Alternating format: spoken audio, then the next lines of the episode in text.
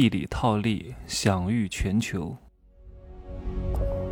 没有事实，没有真相，只有认知，而认知才是无限接近真相背后的真相的唯一路径。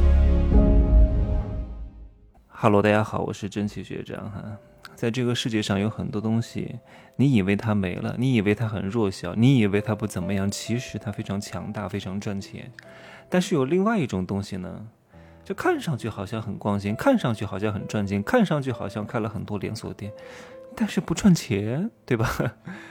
就像以前的那个共享单车，啊，还有很多加盟连锁店，好像非常声势浩大，但是不赚钱，对吧？就有些老师会告诉你要做一家值钱的公司，但是我的理念不是这样，我只想告诉大家要做一家赚钱的公司。值钱和赚钱是两个不同维度的概念啊。你看到很多那种时尚探店网红，好像特别光鲜亮丽，每天要花两个小时打扮啊，梳洗打扮化妆，然后各种探店打卡吃大餐啊，然后每天下午和她的精致的闺蜜们一块儿喝下午茶，都没什么钱的。我就认识好几个这样的人，对吧？看似好像好有钱啊，富二代啊！天哪，其实我告诉你们哈，比如说我这个月啊看到他一个人租了一套这个两室一厅的房子，过了几个月呢，诶。突然又招室友了，这很明显嘛，没钱了呗。然后我在健身房碰到他们，他们只每次都只是办两三个月的卡，这一年的卡都没钱办，就是没有什么现金流的，就是很穷的，就是因为他们很穷，所以他们只能够把外在打扮的稍微好一点点，来给自己找一些丝这个一丝丝的存在感而已啊。我说的是大部分哈，大部分是这样的。我不知道各位还记不记得一款手机哈？这款手机是我的偶像代言的，在两千年初的时候特别火，那个时候是 COCO 正当红的时候，又上春晚，然后又说宝莲灯刚刚上映，然后真的是火遍亚洲啊，代言了很多很多东西。这款手机叫波导手机，我对这款手机的印象很深。COCO 里呢，呃，坐在这个战斗机上，从这个航空母舰上冲出来，然后讲了一句：“波导手机，手机中的战斗机。”呃。就印象很深，但是火了没几年就没有了。你以为它没有了吗？对吧？以前还有一个护肤品叫满婷，对吧？就是你要除螨，它打出这个概念。还有一款护肤品呢，叫励志美丽，我不知道各位记得没有哈？其实这些东西都在，都还在卖啊。为什么还在卖呢？说明它还是赚钱的。如果不赚钱，早就倒闭了，只不过换了一种方式而已。波导手机还在不在呢？波导手机，我告诉各位哈，全球销量第四，只不过它现在不叫波导手机了。他现在换了一个名字，叫传音控股手机公司，对吧？然后传音是一个大的品牌，就和那个宝洁、联合利华和欧莱雅一样，它下面有很多子品牌，分高端、中端、低档线。然后在非洲市场是第一名，全球排名第四，全球占有率百分之八点一啊，排在苹果、三星、华为之后，排在第四名。非洲占有率是百分之五十二点五，排名第一。印度市场。排名第五，孟加拉国市场排名第二，但是你不知道啊，非洲人民都在用波导手机，只不过变了。为什么要这样干？各位，因为他很清楚啊，这家手机公司啊，就是定位定得很好，他知道搞研发是不可能的啊，因为这辈子都不可能花钱搞研发，因为好的配件自己生产不出来，它还不像。华为啊，自己能够研发出什么鸿蒙系系统，什么自主的芯片，大量的手机都是用的外国货，都是外国的芯片，因为芯片是非常非常贵的啊。什么高通公司啊，啊，什么液晶屏也都是很多。现在国内有京东方了啊，以前都是用夏普的，用三星的，对吧？所以他很清楚，它就是一个组装而已，只不过。啊，换了一个名字而已，就像你从菜市场里边买来了很多食材，但是这些食材本质上不是你生产的，你把它拾落拾落，然后做成一个饭啊，叫满汉全席，你只不过给这桌菜赋予了一个新的名字，叫满汉全席而已。就像我今天晚上吃的是什么胖哥俩蟹肉堡哈，因为今天周三，招行有满一百减五十的活动，我每次都是利用这些优惠去吃东西哈，这有钱呢也不能乱花，对不对？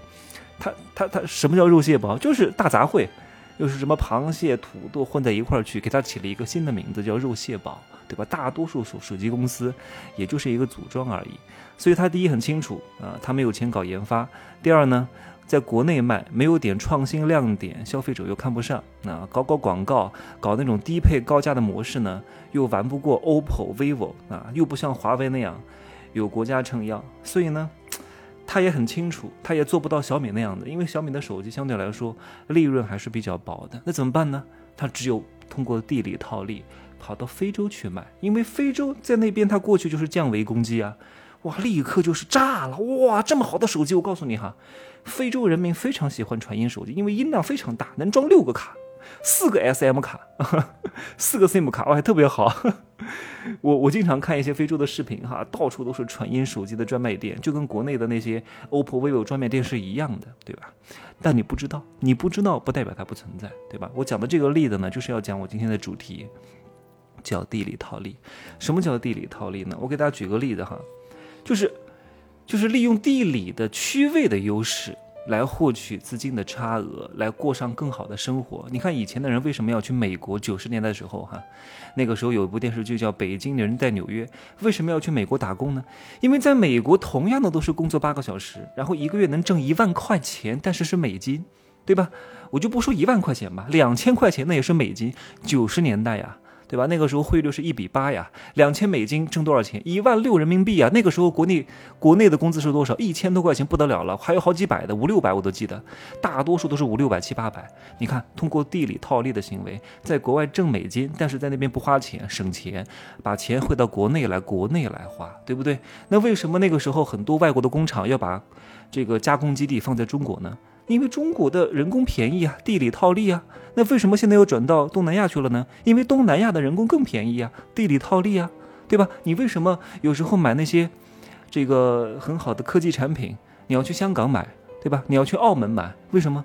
因为那里零关税，对吧？便宜，所所以而且新款又多，你也是在用地理套利，只不过你没有感知而已。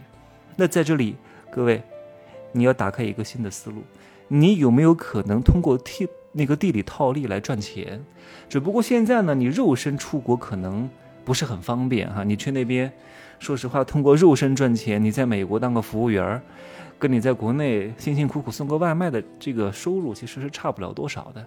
而且你还要忍饥挨饿，而且你过得也不是很好，语言也不是很通，啊，然后呢，真的。你不是很顺畅，也没有那么自在，那有没有通过别的办法来挣钱呢？可以呀，你们各位好好记住这三个字哈，叫独立站啊，就是给各位一个思路，就是有些东西在国内的价格是一一块钱，但是呢，它可能卖到美国也是一块钱，但是卖的是美金。独立站，那好好的。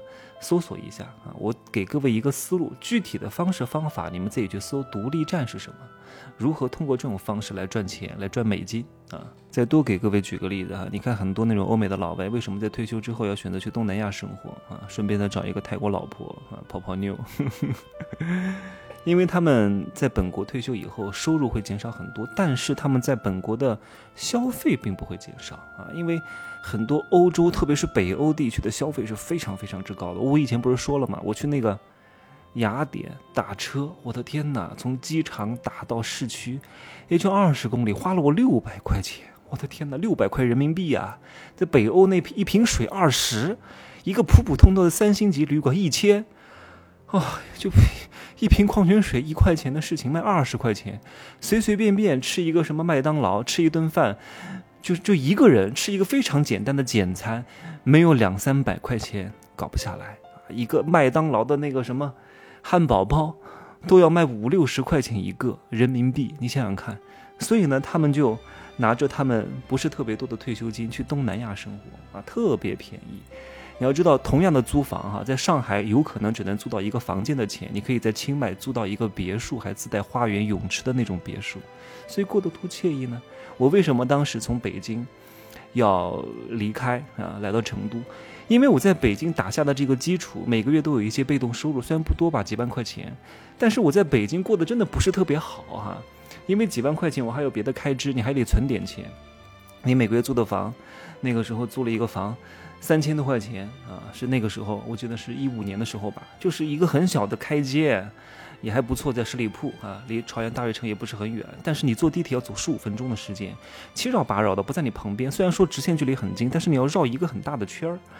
对吧？你这个生活质量不是特别好，但是我我到成都来生活，我刚开始到成都来生活也是租房的，同样的三千块钱，我住在万象城旁边啊，九十平米，非常好的小区，出门就是地铁，对吧？然后我的收入还照样没有减少，多好呢！我拿着同样的钱过着更好的生活品质。我以前不是说了吗？啊，前几期节目当中也讲过，为什么要搞那个泰国的经营签，有可能会长期，一年当中有几个月。会在泰国定居啊，多多体验一些不同国家的风情。大城市可以去，但是你去之前呢，你要想清楚，你去那的目的是什么，意义是什么，以及如何优雅的离开。大多数人都是不可能在这个大城市安家的。啊，你现在一个月拿一两万，很多人意识不到这个问题。就像前几年，很多人在互联网行业，哇，一个月五六万、七八万飘了，然后呢就加大杠杆买房，结果现在呢全都是泡沫。因为那个时候工资高，不代表他的能力强，只不过是因为资本的疯狂涌入，拉拉高了这个行业的泡沫而已。有些年轻人在大城市，凭着二幺幺、九八五的学历啊，形象稍微好一点，然后勤劳肯干一点，每天九九六，每个月拿个一两万。不成问题，但是你要想清楚，你凭什么可以拿到一两万？你想过这个问题没有？是因为你真的值一两万吗？不是，是因为这个城市的地理区位的红利给了你高工资的机会，对吧？同样的岗位，同样的公司，在不同的城市的薪资都是完全不一样的。